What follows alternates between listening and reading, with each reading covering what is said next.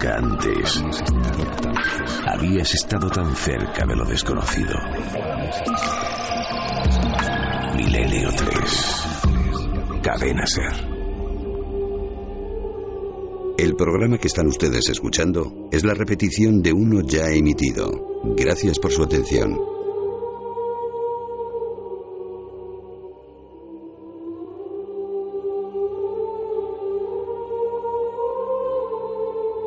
Esta es una noche especial, una noche de sueños, una noche de investigaciones, una noche de búsqueda de respuestas, y nuestro primer dossier tenía esa doble motivación, saber en qué punto estaban las investigaciones, si se había avanzado algo. Los científicos honestos, ya lo habéis escuchado, saben que nos encontramos en el mismo umbral. Es cierto que la tecnología, que la tomografía, que las capacidades informáticas unidas al electroencefalograma abren ventanas antes incomprensibles, inadmisibles e inimaginables. Pero dentro de la propia mente, que sigue siendo un cajón absolutamente desconocido, resulta que pasan cosas. Si es que solo es la mente, repito. Recientemente, las investigaciones llevan por campos que son difícilmente comprensibles desde el punto de vista de lo lógico y lo racional. Da la sensación de que la mente se comporta como un gran mapa y que todas esas áreas A igual a B, C provoca lo siguiente, no están tan definidas. Eso lo dicen. Y no solo por Robagini, los científicos de vanguardia, tan científicos como cualquier otro, con sus carreras, y con su, eso sí, capacidad para darse cuenta de lo que está ocurriendo. Sigue estando el cerebro, los fenómenos de la mente, si es que este es lo mismo que el cerebro, en un umbral muy lejano. No los comprendemos, pero hemos visto cómo los testimonios que hoy, por ejemplo, están saliendo en el muro de Facebook de la nave del misterio, o en la página web ikergenerales.com o en milenio3.cadeneser.com, lo que nos está llegando una vez más es el ejemplo vivo que no muere, que no lo sepulta la tecnología, que no lo sepulta el racionalismo, que no lo sepulta la conciencia que tenemos de todo lo mecánico y que controlamos más o menos hasta nuestros terrores. No, no. Los terrores siguen siendo eh, algo que da miedo, los terrores siguen apareciéndose y siguen haciéndolo con las mismas formas. Y siguen desconcertando a quienes lo sufren. Y esto solo lo pueden entender quienes los han vivido, Recuerdo en un inicio cuando estábamos en mantillas en este asunto hace unos 25 años, en el tema de las apariciones dentro, por ejemplo, del dormitorio, que muchos investigadores, por ejemplo, de la ufología, llevaban a las cosas sardinas, es decir, relacionaban los hechos. Un caso impresionante, por ejemplo, en Santander, en la provincia, entonces de Santander y en Cantabria, en la comunidad autónoma, una persona que se despierta le falta la respiración, notas se queda en la garganta, angustia, oye un zumbido, oye un zumbido. Está junto a su esposa, se despierta, mira hacia la pared, lisa, vacía, sin televisión, sin nada, hablamos de final de los 70, y descubre una figura que le aterra porque es tan alta que tiene que encorvarse ligeramente para observar. Su espalda con la cabeza más baja, como quien está espiando, roza con el techo. Y está ahí.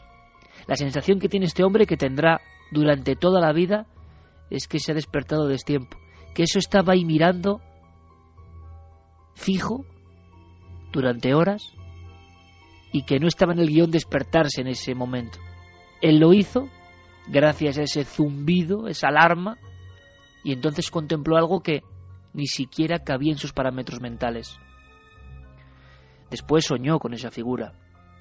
Viajante de comercio en algunos hoteles, en la soledad de la habitación, a veces con la puerta abierta del baño y viendo el reflejo de esa figura, pero él sabía que era un sueño. Él sabía que eso era el producto de un terror. Él sabía que en su cerebro se habían registrado una serie de elementos incomprensibles y que llevan a estar ahí para siempre. pero también él sabía, y esto es lo importante, que no tenía nada que ver toda esa retaíla de visiones, recuerdos, sugestiones con la primera vez. La primera vez él sabía que era una profunda verdad, que estaba ahí, por algún motivo, mirándole.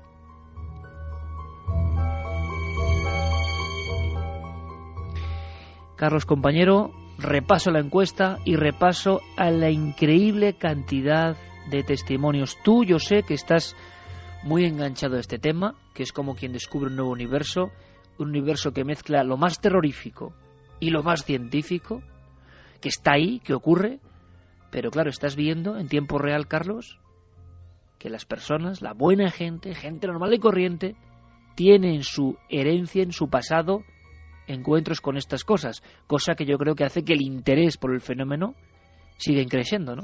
Sí, porque además, eh, Iker, según estabas haciendo este relato, me venía a la cabeza precisamente también como la doctora Adler describía a unas criaturas que los Homong tenían en su tradición, en su cultura, que son los llamados Dapsok o Dapsuban, que son esos seres diabólicos que por la noche eh, pues aterrorizaban a sus víctimas apretándole en el pecho. De hecho, las propias palabras hacen referencia a eso, a espíritus malignos que presionan en el pecho de sus víctimas hasta prácticamente quitarles la vida.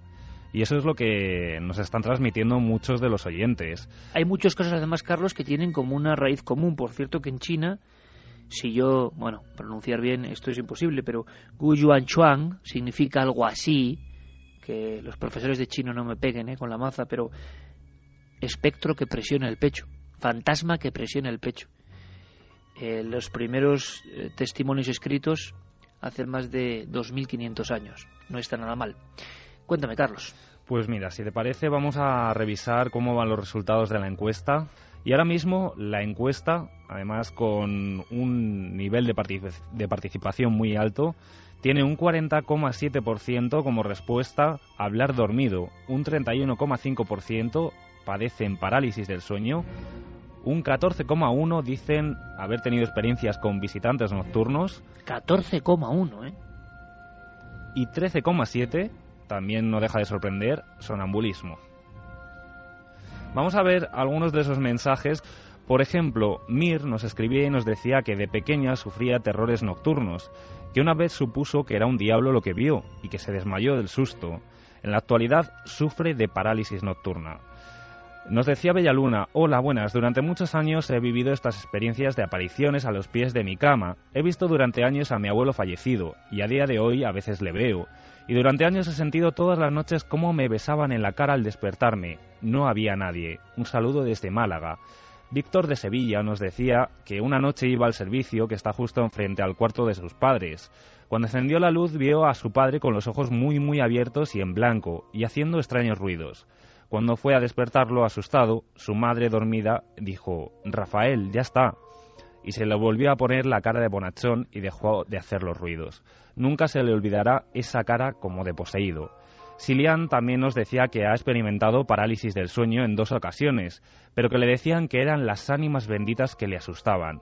Manuel García nos ha dicho también que le pasa muchas noches que se siente en peligro y que sale corriendo de la habitación. Juan Miguel, por ejemplo, también nos describía que cuando somos más vulnerables es cuando estamos dormidos y que por eso es cuando se tiene más miedo.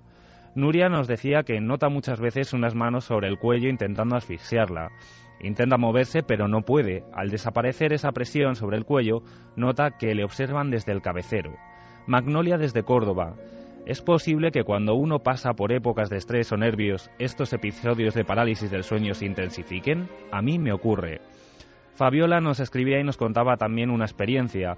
Hola, buenas noches. Tengo un primo pequeñito de 7 años que desde, hace 3 años va de psicólogo en psicólogo porque está empeñado en que el señor de la lata le tira de las sábanas.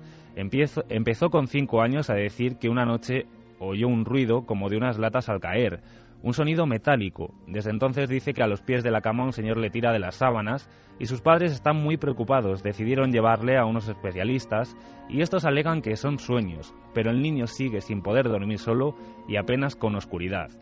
Rocío nos contaba que tiene un sobrino que desde que tenía los 5 años sufre también pánicos nocturnos. El solo verlo da miedo, él vive realmente lo que está viendo y lo dice, luego cuando se despierta. Álvaro de la Nava, a mí me pasó, una noche me desperté y no podía moverme, solo sentía que algo estaba sentado en mi cama. Toñi Bepa decía que también quedarte totalmente fría y en pleno mes de agosto en Córdoba de madrugada, completamente inmóvil y sentir el frío flotando sobre ella, oír golpes rítmicos aproximadamente una hora, no poder abrir la boca para pedir ayuda y al día siguiente estar completamente débil. ¿Qué pudo ser? nos pregunta. Ahí está una clave importante, otra más, otro de los elementos que vienen especificados en esos tochos de investigaciones psicológicas y psiquiátricas y médicas, por supuesto. Lo de gritar y no poder gritar.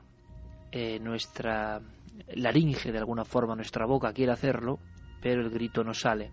Estoy seguro que ahora muchos amigos están diciendo, sí, oiga, eso me pasó a mí. En fin, vamos a cambiar de inmediato de ritmo y de rumbo, pero en el fondo estamos viendo que se repite esa constante. ¿Y por qué lo repito yo tanto? Pues porque quiero que se diga y porque nuestra misión y nuestra función es por lo menos ser una astilla en ocasiones ante lo establecido, ante el cloroformo global. Creemos que tenemos de todo, que resolvemos todo, pero hay amigo, cuando nos vamos dentro del bosque, lo dice el buen amigo antropólogo Cardero, cuando el hombre con sus dispositivos electrónicos, su conciencia de dueño de la realidad, entra a 150 metros en el bosque y está en la oscuridad del bosque de verdad, se acabó toda la pátina que tenemos y volvemos a los terrores y a ser eso, simplemente lo que somos, hombres en mitad de un mundo lleno de cosas desconocidas. Cuando dormimos, lo ha dicho un oyente, estamos vulnerables, pero es que esa vulnerabilidad es la realidad en la vida, esa vulnerabilidad de quien vive sin saber todo lo que pasa alrededor, que creemos que lo sabemos, que todo está bajo control. Bueno, allá cada cual. Y bajo control se ha hablado de la red, bajo controles diferentes y extraños. Se ha hablado de batallas cibernéticas. Yo no sé casi nada, de verdad. Soy un hombre del Paleolítico perdido en el siglo XXI y quiero que mis amigos, los que sí saben, me lo cuenten, no el calero. Vamos hacia los mundos de la conspiración.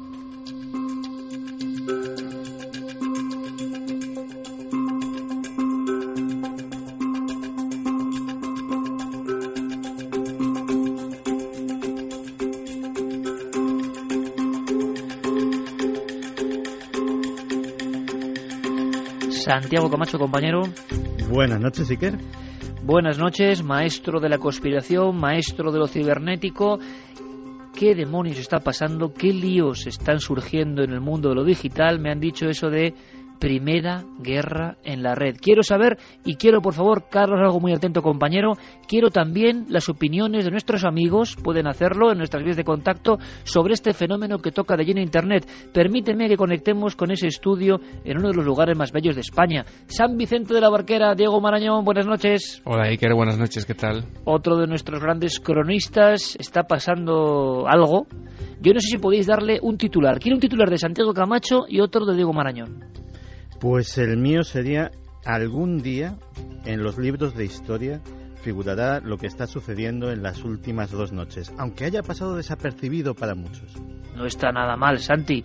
Diego, el tuyo. Que en 24 horas la W ha pasado de ser la World Wide Web a la World War Web, a la guerra mundial de Internet. Bueno, no está nada mal. Y ahora sí es posible eh, eso, a este hombre de las cavernas eh, que vive en este mundo que soy yo, y seguro que a muchos que comparten mi visión y a otros que están súper metidos. Yo solo soy un aprendiz y gracias a Guillermo León. Pero, ¿qué está pasando? Me lo podéis ir contando. Abrimos el diálogo, el debate. Em, ¿Cómo podemos contar todo lo que ha pasado en esas dos noches que dice Santiago Camacho son históricas? Hombre, yo creo que deberíamos, antes de empezar con estas dos noches históricas, y de hecho eh, para que te hagas una idea de hasta qué punto estamos hablando eh, de una guerra eh, en las páginas web y en los foros afines a, Anonymous. Esta noche eh, no hacen más que aparecer mensajes de Tango Down, blanco derribado, refiriéndose a montones de páginas web. La última ha sido la página web de Sony en, Reino Unido. Eso está pasando ahora mismo, Santi. esa batalla está ahora mismo ocurriendo. Esos, esos mensajes de Tango Down eh, se están repitiendo durante toda la noche y anoche eran incluso mucho más, mucho más frecuentes. Y ya te digo que la última de hace un ratito, eh, Sony eh, Co. UK acaba de caer de lleno. Madre mía, y, y entonces, bueno, es que es tan gráfico. ¿Por qué se ha llegado a esto? ¿Qué está ocurriendo? qué está pasando y luego, por supuesto, vuestras reflexiones. Eh, ¿Por qué se inicia esto exactamente? Yo quiero saberlo todo, Santi, Diego. Y cómo se llega a algo que nos parece casi fantasmagórico, pero ojo, real, lo estamos viviendo, Primera Guerra Digital. Pues vamos, eh, vamos a ver cómo nos lo repartimos, Diego. Yo creo eh, que deberíamos empezar no por lo que ha sucedido estas dos noches, sino por los precedentes.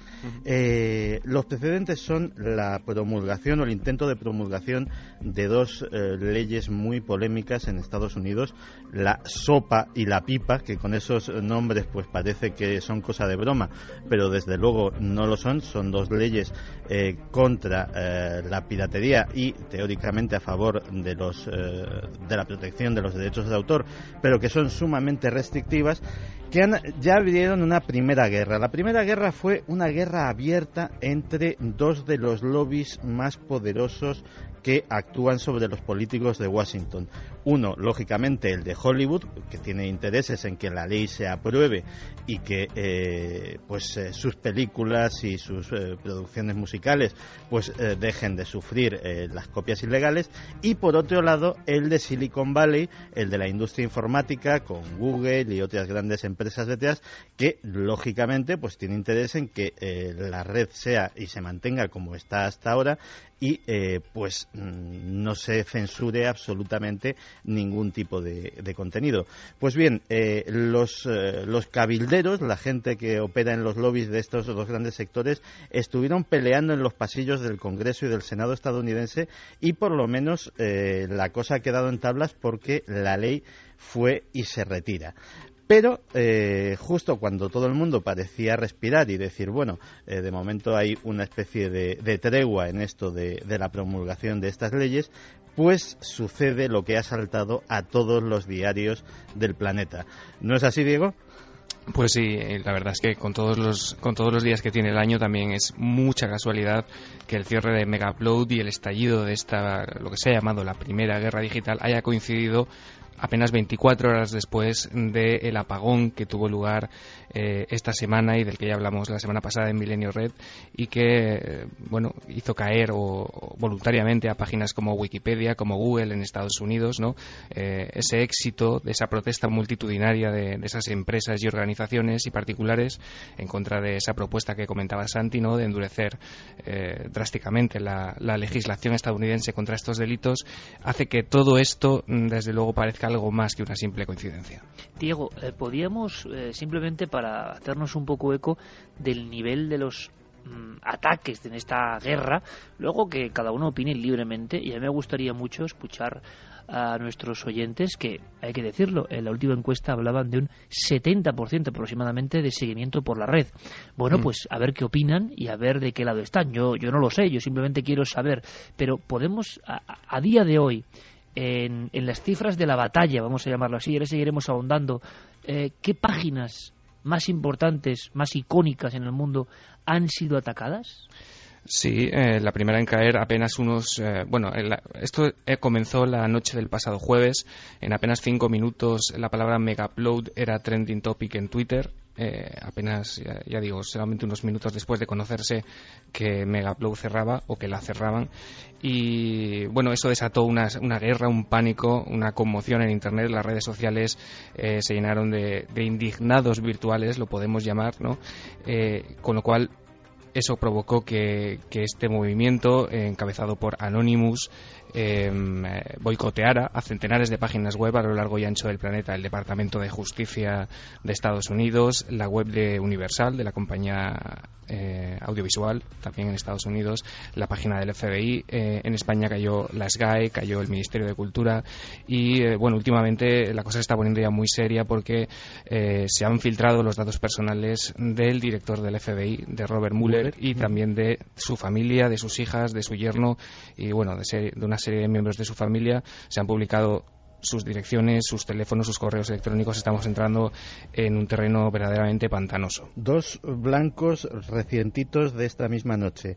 También ha caído la página de la multinacional Monsanto, que se dedica a, temas eh, de eh, ingeniería biológica, de patentes de semillas y todo este tipo de, cosas. De esas has hablado tú mucho, Santi. Efectivamente. y ha caído, y además de manera muy sonora, la página de Justin Bieber, que eh, todos sus usuarios con todas sus claves y todos sus datos han sido publicados y vamos los tengo los tengo delante ahora mismo y, estas son dos caídas de esta misma noche. Eh, la detención también de, de la cúpula de Megablob fue algo sonado, eh, fue ni más ni menos que Nueva Zelanda, donde un curioso y pintoresco personaje, Kim.com, eh, recibió a la policía atrincherado en la habitación del pánico de su enorme mansión eh, y con una escopeta. Lo consiguieron sacar sin, sin violencia después de unas negociaciones y eh, la verdad es que la escalada eh, la escalada bélica cogiendo cogiendo digamos eh, el símil está siendo enorme.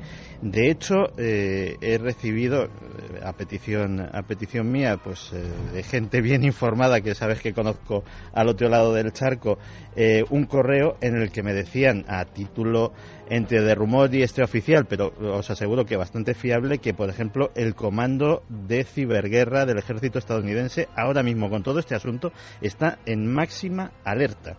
Es decir, eh, se, se esperan cualquier cosa. Hombre, pero es que es normal, Santi, si, y no sé qué opinarás, Diego, eh, porque yo lo que quiero es con con vuestras opiniones, que nos enteremos. Y escuchamos ahora, Carlos, al público, por supuesto, que es soberano, porque yo no sé qué pensar eh, si alguien publica eh, los datos de las personas del FBI quiere decir como aquel anuncio, ¿os acordáis? Hace muchos años cuando una famosa videoconsola em, salía al mercado. No subestime el poder de, ¿no?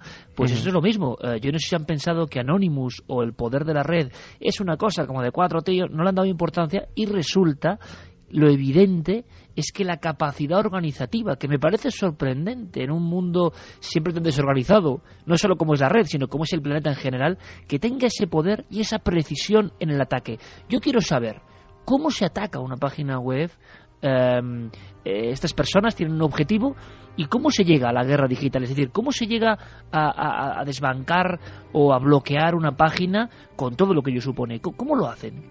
Pues básicamente a través de un ataque de denegación de servicios que sería un poco complejo de explicar aquí ahora mismo en qué consiste, pero además Iker, eh, fíjate que cada, cada día, cada hora, eh, se van conociendo nuevas herramientas que, en esta guerra digital están haciendo aparición. hay una novedad que ha aparecido en estas 48 horas y es un enlace que está circulando por Twitter entre, entre mm, los tuiteros, sobre todo hispanohablantes, y si pinchas en él, en ese enlace, mm, yo todavía no me explico cómo, pero activas una web que lanza un ataque de este tipo en tu nombre sin preguntarte ni siquiera si sabes lo que estás haciendo. Es pero es un ataque trampa, entonces es un ataque, no, no, es un ataque trampa eh, para, para la empresa a la que le afecta. Quiero decir, tú estás colaborando con Anonymous. Ah, o sea, tú eres consciente de ese ataque. Estás, sí, sí, sí, ah. exactamente. Eh, el ataque va en tu nombre, pero tú no tienes que saber eh, nada de informática. Simplemente con ese, con ese enlace se activa una serie de mecanismos que en tu nombre eh, colaboran a ese, ese ataque de denegación de servicios. Increíble. O sea, eh, o sea, quiere decir que te adhieres a esta batalla. Sí. Y te lo pone muy fácil. En las primeras horas, en las dos primeras horas eh, después de conocerse el cierre de Mega Upload, el tráfico mundial en Internet se incrementó un 24% y eh, aunque España participó bastante, hay que decir que no fue uno de los países tampoco eh, más punteros en ese ataque. Eh, se nombra a Italia, a Grecia y a zonas de Centro Europa y de Europa del Este como las zonas que se unieron con más intensidad a esa serie de, ataques contra estas webs. Qué interesante, es que incluso, Santi, permíteme, hay un estudio este sociológico y no me extraña ahora, ahora empiezo a entender vuestros titulares. Estamos viviendo algo que nunca se ha vivido. Estamos viviendo una guerra sin armas, sin misiles, pero una guerra de la información. Y encima tenemos ya la propia herramienta poderosísima, y hay que decirlo, mágica a estos niveles de Internet, está generando una serie de informaciones eh, sobre quién se está eh, digamos, implicando más. Ahora iremos a por qué han cerrado esa página y qué hay de fondo. Pero cuéntame, Santi. No, te decía que eh, desde los eh, ambientes de Anonymous, además, lo que eh, se está dejando muy claro es que, digamos, que esos ataques de denegación de servicio, esas páginas mm, que, eh, digámoslo así, se echan abajo casi por la fuerza bruta, es un asunto que se le está dejando, a, mm, por decirlo gráficamente, a la infantería, digamos, a la gente que se está apuntando, pues, de una forma sin muchos conocimientos, pero, eh, pero que quiere colaborar en el tema. Y que. mm, también por seguir usando el símil, los oficiales a día de hoy se están ocupando, la gente que ya son hackers eh, con conocimientos, etcétera, etcétera, se están dedicando a blancos grandes y sonoros que empezarán a eh, verse en los próximos días, que no pueden ser, digamos, cosa de, de una noche, sino que son operaciones que eh, van a llevar una gran preparación y que serán muy sonadas, según anuncian en los medios de comunicación, pues durante esta próxima semana. ¿Podemos resumir rápidamente entre estos dos figuras del mundo de la red y que están haciendo que yo me entere, cosa que les agradezco, pero sobre todo que le agradezca al público? ¿Por qué cierran esa página en concreto? El poder que tiene esa página, yo reconozco que no soy usuario eh, de, de descargas en este aspecto, pero ahora iremos un poco más al meollo y cada uno que opine libremente lo que quiera. Pero ¿por qué la cierran en ese momento? Eh, porque yo he leído todo tipo de cosas en cuanto a la persona peculiar que lleva todo el sistema y que se había forrado. Es todo un Eh, amigo de Santi, ¿eh? Es un amigo de Santi. Kim.com mm, tiene, eh, aparte de un historial delictivo de un tamaño bastante regular, tenía, digámoslo así, ese afán eh, de protagonismo y de exhibicionismo que tenía en su momento, yo que sé, Al Capone. O sea, era un personaje que no hacía ningún tipo de ocultación de eh, su inmensa fortuna, de su cantidad de coches de lujo, entre ellos, pues eh, un Rolls Royce de, de coleccionista, un Cadillac del 59, todos con matrículas tan, eh, tan gráficas como culpable o mafia o etcétera, etcétera y eh, que eh, la verdad es un personaje que, tiene una biografía apasionante. La importancia de Mega Upload es que eh, era la web de, de descargas y, de, y para compartir ficheros más importante del mundo. Agárrate eh, con el dato, el 4% del tráfico de Internet pasaba por Mega Upload. Es decir, estamos hablando de una cantidad de datos diarios brutales. Eh, ¿Y lo había montado eso este tipo? lo había montado él con unos colaboradores que han sido eh, que han sido detenidos en, en su mayoría y eh, pues la verdad es que prácticamente todas las eh, o casi todas las páginas desde la que eh, te podías enlazar para bajarte series, bajarte discos, bajarte películas, etcétera, etcétera, eh, estaban alojados esos ficheros en Mega Upload, eh, con lo cual el tráfico que generaba era inmenso. Dice el FBI que esto ha sido una casualidad y que la operación la llevaban preparando desde hacía cinco años. Pero la verdad, como muy bien dice Diego, eh, la casualidad con eh, la echada atrás de, de la ley SOPA, pues es eh, como poco llamativa. Están informándonos en tiempo real, porque esto es así, de que algunas de las páginas, como la de Sony, eh, funcionaban o funcionará bien. Imagino que, claro, ahora mismo hay informáticos a un lado y a otro, recomponiendo, derribando, recomponiendo, derribando. Es una guerra. Es una guerra. Y digo yo, vamos a ver, desde el absoluto desconocimiento, yo sé que parezco Paco Martínez Soria en esto, pero vamos a ver, esas, esas grandes páginas que hacen enriquecerse, por ejemplo, este personaje, eh, pues eh, meten todo tipo de contenidos, todo tipo de contenidos, pero por los que evidentemente no han pagado ningún derecho. Yo no acabo de entender y lo planteo ahí y quiero que me digáis mm, qué pasa y por qué quizá eh, se ha llegado a esto o no, o si hay otra forma ¿no? de resolver las, los conflictos, qué dicen unos y qué dicen otros, pero cierto es que yo, por ejemplo, en Cuarto Milenio lo sabe bien, el capitán Santiago Camacho lo sabe perfectamente, cuando tenemos que comprar un minuto de imágenes, eh, tenemos que pagar mil euros, por ejemplo, a Televisión Española o a cualquier otra empresa, porque son imágenes con unos derechos, tú no puedes ponerlas porque sí. Eh, hacer un programa de televisión cuesta muchísimo dinero, entre otras cosas porque hay que pagar las imágenes que son de otros, hay que comprar imágenes en ocasiones. Mm, Entonces, todo el material que nosotros hacemos, por ejemplo, que yo lo sé, y tiene un lado bueno, es el de la difusión, difusión constante universal, cierto es, pero es extraño que haga rico a una sola persona. Hay un conflicto extraño, ¿no? E imagino que Eso es lo que ha atacado el gobierno estadounidense y, por otro lado, muchas personas en la red que defienden el hecho de que haya este tipo de webs. Ese es un poco, eh, esas son las dos posturas de la batalla, ¿no? Sí, efectivamente. Además, digámoslo así, ahora mismo hay millones de internautas que se sienten perjudicados no por eh, que no puedan bajarse sus series o sus películas, sino porque al ser un lugar donde se alojaban ficheros, pues tenían ficheros personales suyos allí que no tenían nada de ilegal. ¿Y los han perdido? Claro, los han perdido o tendrán, eh, cosa bastante difícil, que litigar con el gobierno estadounidense para recuperarlos. También es cierto que eh, se comentaba que hay eh, ahora mismo unos cuantos miles de personas que están muy asustados con eh, si el FBI va a tener acceso a lo que eh, hay dentro de, los servidores de Megaupload porque efectivamente pues había películas había vídeos había eh, todo tipo de cosas había información personal de pues de gente incluso de empresas que utilizaban este sistema como copia de seguridad. Es decir había muchísimos ficheros legales pero también había material comprometedor y eh, podía haber desde eh, pues material abiertamente ilegal como podía ser eh, pornografía infantil probablemente información íntima eh, de personajes, quién sabe si incluso, si incluso célebres, y eh, información corporativa que en malas manos pues también podría causar eh, podría causar graves daños. Con lo cual hay abierta ahora mismo otra polémica grande que es vale el FBI ha cerrado ha intervenido Megaupload de hecho ahora mismo si quieres entrar en la página web de, de Megaupload te encuentras con un lo tengo lo tengo delante con un cartel del FBI diciendo exactamente los los, cargos que son además bastante bastante serios. Eh, conspiración eh, conspiración para eh, infringir los derechos de copyright lavado de dinero asociación criminal etcétera etcétera.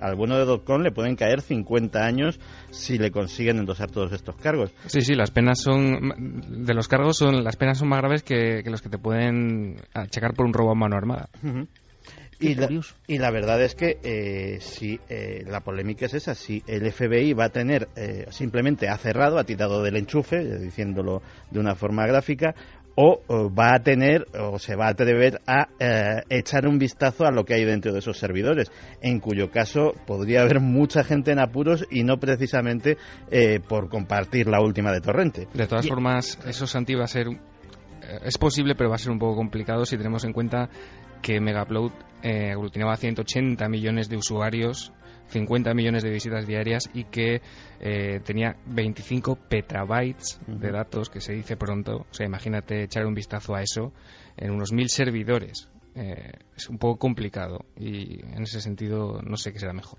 Pero es curioso, Diego, este tipo tan peculiar, lo habéis definido perfectamente, el retrato robot, se ven imágenes de él, tan, bueno, excéntrico, ¿no? Tiene que invertir, imagino, una suma muy fuerte de dinero para meterse en ese negocio en el negocio de internet y convertir una página en la referencia, ¿no? Ahora eh, cierran esa página y la gran pregunta, me imagino, lo que se está debatiendo es si esta acción va a ser la única o a partir de ahora empieza la caída de un castillo de naipes e intervenciones no solo en Estados Unidos, sino en diferentes países, yo no lo sé, eh, en busca de este tipo de páginas. ¿Puede ocurrir, se está diciendo? Parte del castillo de naipes ya ha empezado a caer, digamos, de forma propia algunas, eh, algunas páginas eh, de este estilo, digamos de menor entidad, eh, Video Bebé, Purevid, Misture Video, que funcionan sobre todo en Estados Unidos, pues eh, esta misma noche ya han retirado todo su material con copyright. Es decir, en vista de lo que, de lo que pudiera pasar, pues ya han tomado esa medida. otras, como Uploaded, han vetado su eh, acceso a los visitantes estadounidenses y se cree que por ejemplo esa medida la podría tomar uno de los grandes que es eh, Rapid Share eh, digamos que ahora mismo en todo el sector del, alojamiento de ficheros hay eh, gabinetes de crisis, yo creo que en cada que de los responsables de cada web, viendo las medidas que pueden tomar, si están al alcance o no están al alcance del largo brazo del FBI, si eh, expurgan sus ficheros archivos de, de vídeos de vídeos con copyright, si vetan su entrada a ciudadanos estadounidenses. Es decir, eh, el movimiento está siendo eh, grande y extenso a lo largo de la red. Y en el sentido contrario también, Santi, y en dos, en dos vertientes, porque han aparecido ya réplicas falsas de Megaupload que son eh, fraudes, que son páginas que te incitan a meter tu número de móvil, en fin, un caso de phishing claro. Y también se está hablando de que podría aparecer y de hecho ya está apareciendo el efecto Hydra, lo han llamado, que es que eh, los internautas saben perfectamente que Megaupload ha cerrado, pero es cuestión de horas o de días que aparezcan pues otra serie de sitios, eh, por cada uno que cierra aparecen 10, eh, con lo cual es un poco, va a ser un poco imposible luchar contra esto, por lo menos esa es la sensación. Esa es la sensación que quieren transmitir eh, aquellos eh, representantes de Anonymous y de otros grupos que están que están luchando en este momento. Y vamos un poco, claro, claro, por la por la cabeza con tantas. la sensación que tenemos es que esta batalla está ahí, que ya ha pasado en alguna otra ocasión con alguna otra página muy famosa hace ya años de archivos musicales y demás, que la batalla está ahí, que está ocurriendo, que esto de Anonymous tiene una realidad, una corporeidad, parecía una especie de entelequia, pero actúa, está clarísimo, y Ahora vamos al medio de la conspiración. ¿Qué están diciendo los amigos de Santi? ¿Qué está pasando? ¿Qué dicen los que ven un poquito más allá? Eh, rozando el delirio o llegando a la verdad y una verdad tan extraña que nadie les hace caso, pero es verdad. Eh, antes de eso, rápidamente, titulares. ¿Qué dice nuestro público en torno a esta primera guerra digital, Carlos? Pues por ejemplo, Martín Copeden nos hablaba la guerra digital es debido a que se busca un control de Internet por los Estados Unidos. Pablo Piqueras también nos comentaba que lleva trabajando y disfrutando en la web, pero que ha cambiado mucho desde las interminables noches con los amigos y los antiguos modems. Oscar nos decía, lo de Megablood creo que ha sido ya la chispa. A muchos usuarios nos han fastidiado con perdón y vivos. Ahora, ¿quién nos devuelve el dinero invertido ahí? Pedro Javier también comentaba que comienza la guerra en la red, impactante tema el que comienza ahora con, el, eh, con este programa tan interesante. Iván García, y lo, de, y lo de que Anonymous sabe, la información de la que dispone debe ser brutal.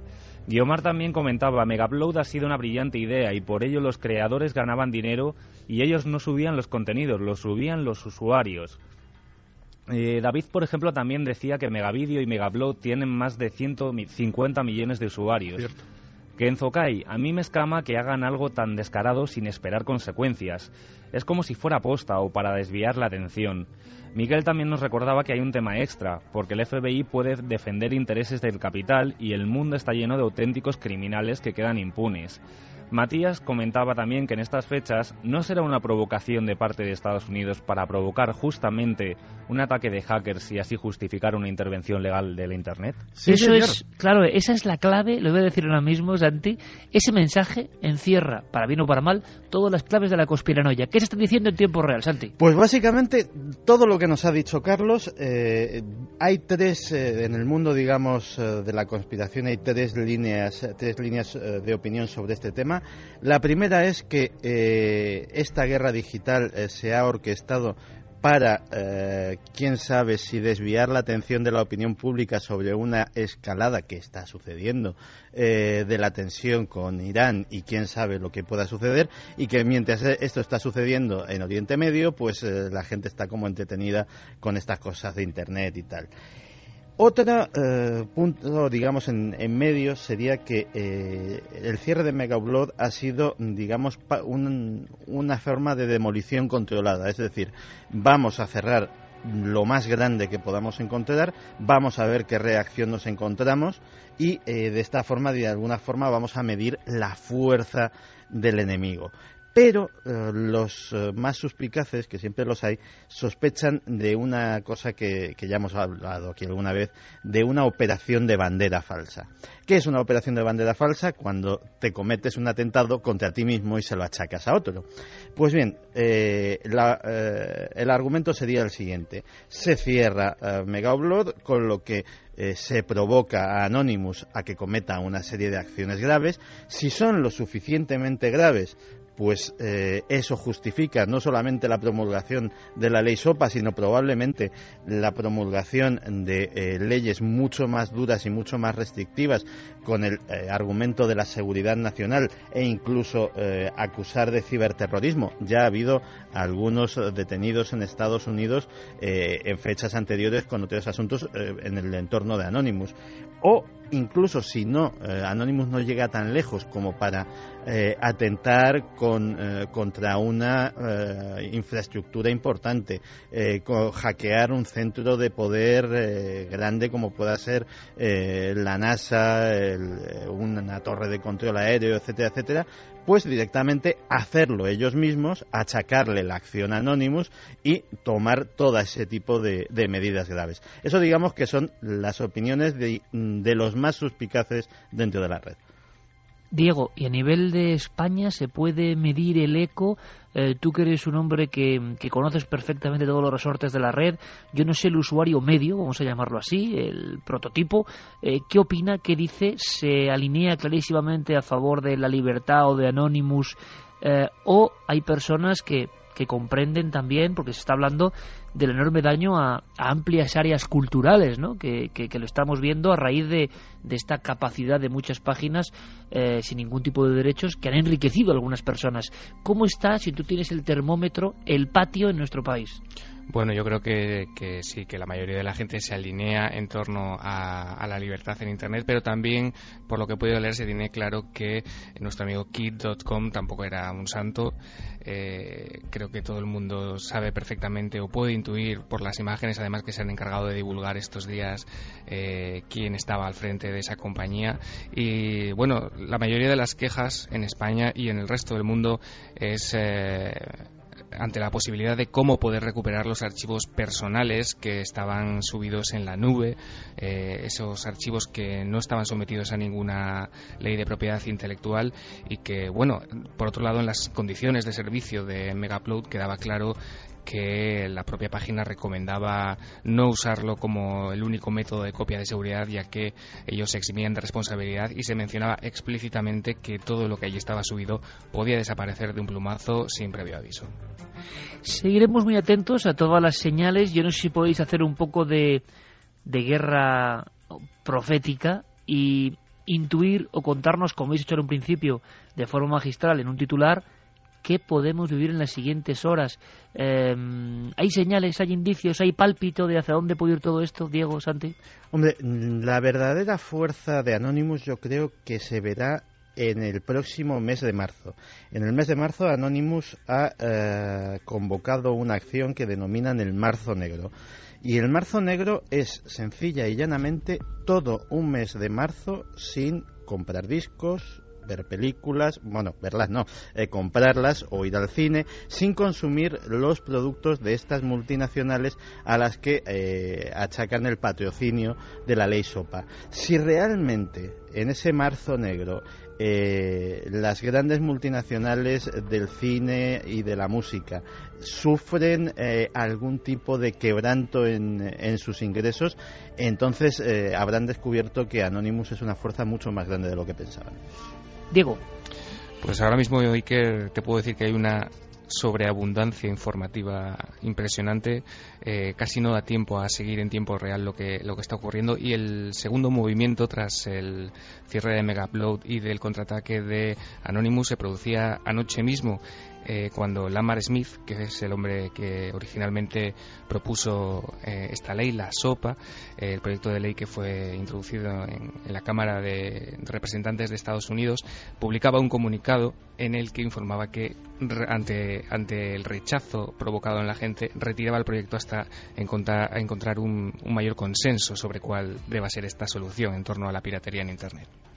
Estamos viendo un hecho sin precedentes, una guerra digital y tendremos que ir contando lo que vaya pasando porque somos hijos de este tiempo. Está pasando algo asombroso para los que ya nos creemos, qué sensación, ¿verdad? Que pertenecemos quizá a otro universo y nos quedamos con esa cara de asombro tan peculiar. Está ocurriendo y está pasando a nivel invisible, eh, en el éter, se está moviendo todo esto. Veremos contando con estos dos cronistas de la batalla del ciberespacio. Diego Marañón, compañero, un fuerte abrazo. Un placer, buena semana. Y Santi, por cierto, eh, seguimos con el tema de la conspiración. Creo que hay algunos datos. Fermín Agustín, no sé si está. Fermín. ¿Está Ah, preparado? está preparándose ahora mismo Está entra en con, el todo, estudio. está con todos los cortes y con toda la información. Está porque ha pasado está algo con. Está con The Hum, ¿no? El tema. Está, está metido en The Hum, que es algo que no nos abandona, Santi, que entra dentro de tu campo de conspiración y que llevamos toda la semana, hay que decirlo, amigos de Costa Rica, un abrazo grandísimo porque nos han llenado los servidores, nunca mejor dicho, de información de algo que ha pasado en ese país y que tiene que ver con esos ruidos tan, tan raros que siguen ocurriendo. Pues sí, Fermín nos va a contar lo que ha ocurrido en Costa Rica, ya está de hecho con los cascos puestos, pero déjame que te cuente una cosa al respecto que es fascinante, porque efectivamente hemos profundizado en el caso de Costa Rica, pero en eh, lo que llevamos de 2012, que todavía no hemos terminado del mes de enero, esos extraños sonidos en el cielo, esos extraños zumbidos, ya se, han oído no solo en Costa Rica, sino en Nueva Zelanda, en Canadá, en Budapest, en eh, Sicilia. Es decir, eh, estamos teniendo, como hubo en el verano pasado, una nueva oleada de sonidos extraños en el cielo. Ese sonido que es un fenómeno nuevo. Fermín, buenas noches, compañero. Hola Iker, buenas noches. Eh, un montón de información que nos llegaba de Costa Rica. Tú estabas recogiéndolo durante toda la semana, gente muy diferente, oyentes la mayoría, y lo agradecemos, hablando de, de ese fenómeno repetido, ¿no? Sí, es un fenómeno que sucede en Costa Rica, sobre todo en San José. Eh, en la madrugada del domingo 8 de enero, allá por las 11 más o menos, y bueno, es oído prácticamente en todo el país, sobre todo en el sur, por eso extraña mucho tanto a, a nuestros oyentes que nos han escrito como a las autoridades de allá, porque bueno, se daban varias hipótesis y han tenido que descartar todas, sobre todo por, por la lejanía, ¿no? a la distancia que ha recorrido el sonido. Claro, o sea, algo muy potente, un emisor muy potente, y ha debido pasar eh, como con esos otros sonidos célebres de algunos puntos de Rusia y demás. Creo que ha recogido declaraciones y que podemos escuchar algún documento. Sí, vamos a escuchar eh, las declaraciones de los oyentes en la que explican lo que han oído y las hipótesis que creen que puede haber sido. Los sonidos los escuchamos acá en Costa Rica, en la comunidad de Tibás, aproximadamente alrededor de las 11 de la noche. Eh, se oían como, bueno, eh, aquí se le dice como tipo, como retumbos o como explosiones que se oían en la lejanía. Aquí la, la prensa el día lunes eh, mostró una noticia, ¿verdad?, de que las autoridades inmediatamente locales eh, no tenían explicación alguna de ese sonido.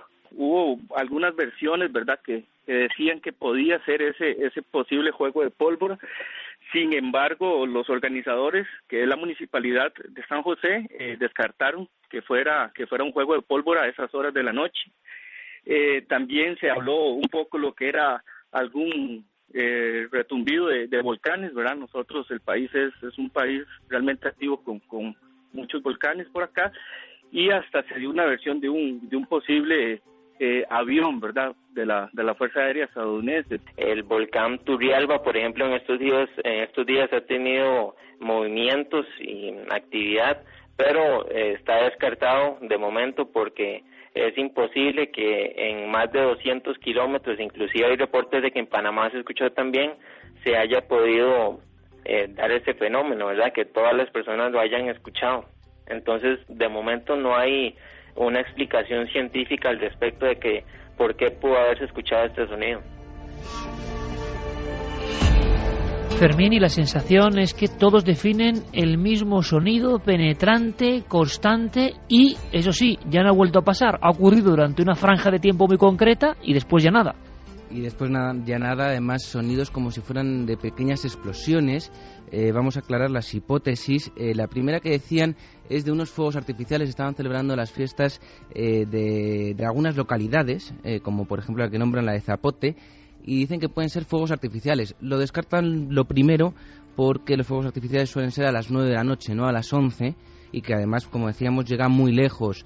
También, eh, por ejemplo, el Instituto Meteorológico Nacional de allá dice que no puede ser nada por, por motivos del clima y el Observatorio Vulcanológico y Sismológico de Costa Rica también dice que no es por, por movimientos sísmicos ni, ni que tengan que ver con los volcanes.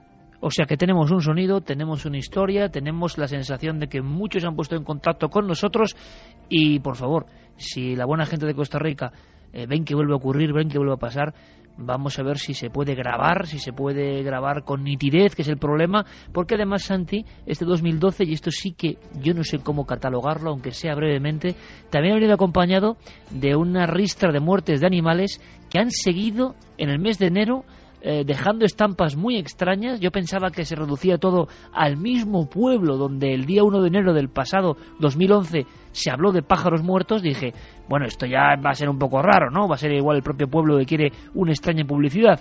Pero no, tenemos ya crónica de diferentes países y de denuncias de muertes de animales al mismo tiempo, súbitamente, en diferentes puntos del planeta.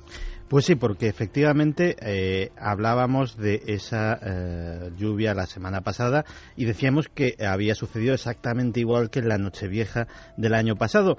Pero eh, efectivamente, tal y como sucedió también el año pasado, el fenómeno se ha ido extendiendo a lo largo de varios países, de hecho, y de varios estados de los Estados Unidos. por ejemplo, ha ocurrido también en Luisiana, pero también a los pocos días sucedió en Suecia.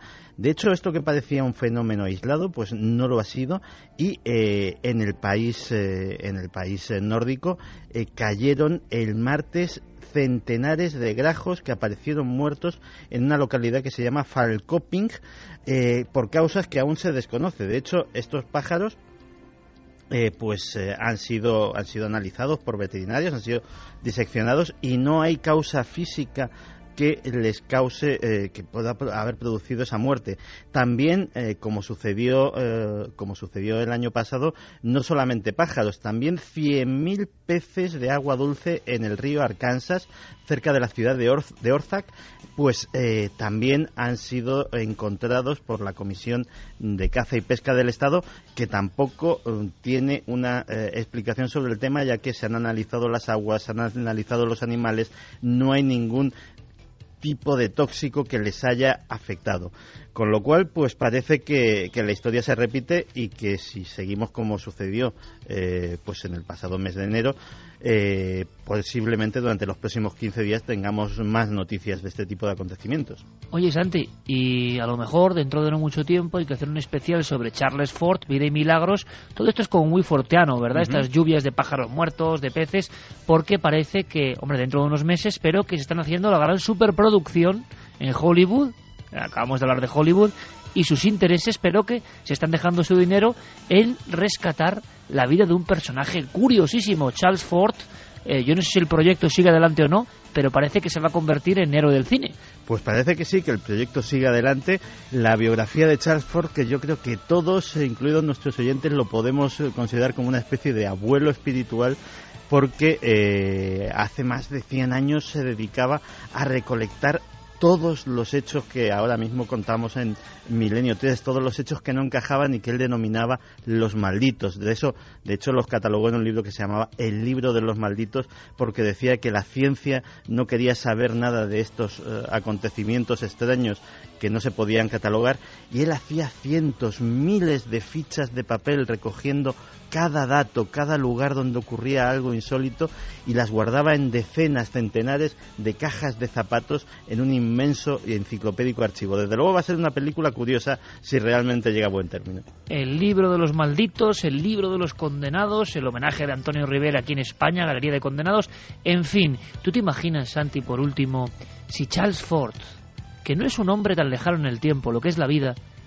esta noche estuviese escuchando Milenio 3? y estuviese mm, percibiendo que los mismos fenómenos que atenazaban el terror de sus coetáneos siguen produciéndose y al mismo tiempo le hablásemos de una cosa llamada Internet y de la primera guerra digital, Charles Ford no saldría de su asombro. ¿eh? Diría que es imposible. Charles Ford estaría fascinado eh, con ambas cosas, posiblemente eh, más por la segunda que, eh, que, no conocía y que un hombre con su tremenda curiosidad pues le habría llamado muchísimo la atención que por algo que le era muy familiar. Porque yo creo que si te oyera Charles Ford encontraría en las cosas que dices y en las cosas que piensas muchas similitudes con su propio pensamiento. Tenéis muchas más cosas en común de las que piensas. Eh, Santi Camacho, que sabes que te aprecio mucho, que te quiero un montón y que te admiro mucho. Un abrazo. Un abrazo grande. Y un poquito de alegría, Noel Calero, sí señor, para todo este equipo. Fermín Agustí, Carlos Largo, gran trabajo. Hemos disfrutado mucho nuestro programa de luces y sombras, sobre todo, sobre todo de luces, hasta en lo más profundo de la sombra. Claro que sí.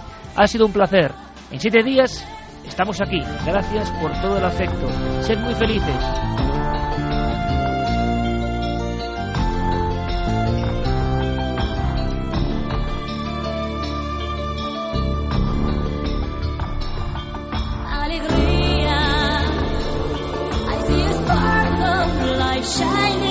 Alegría.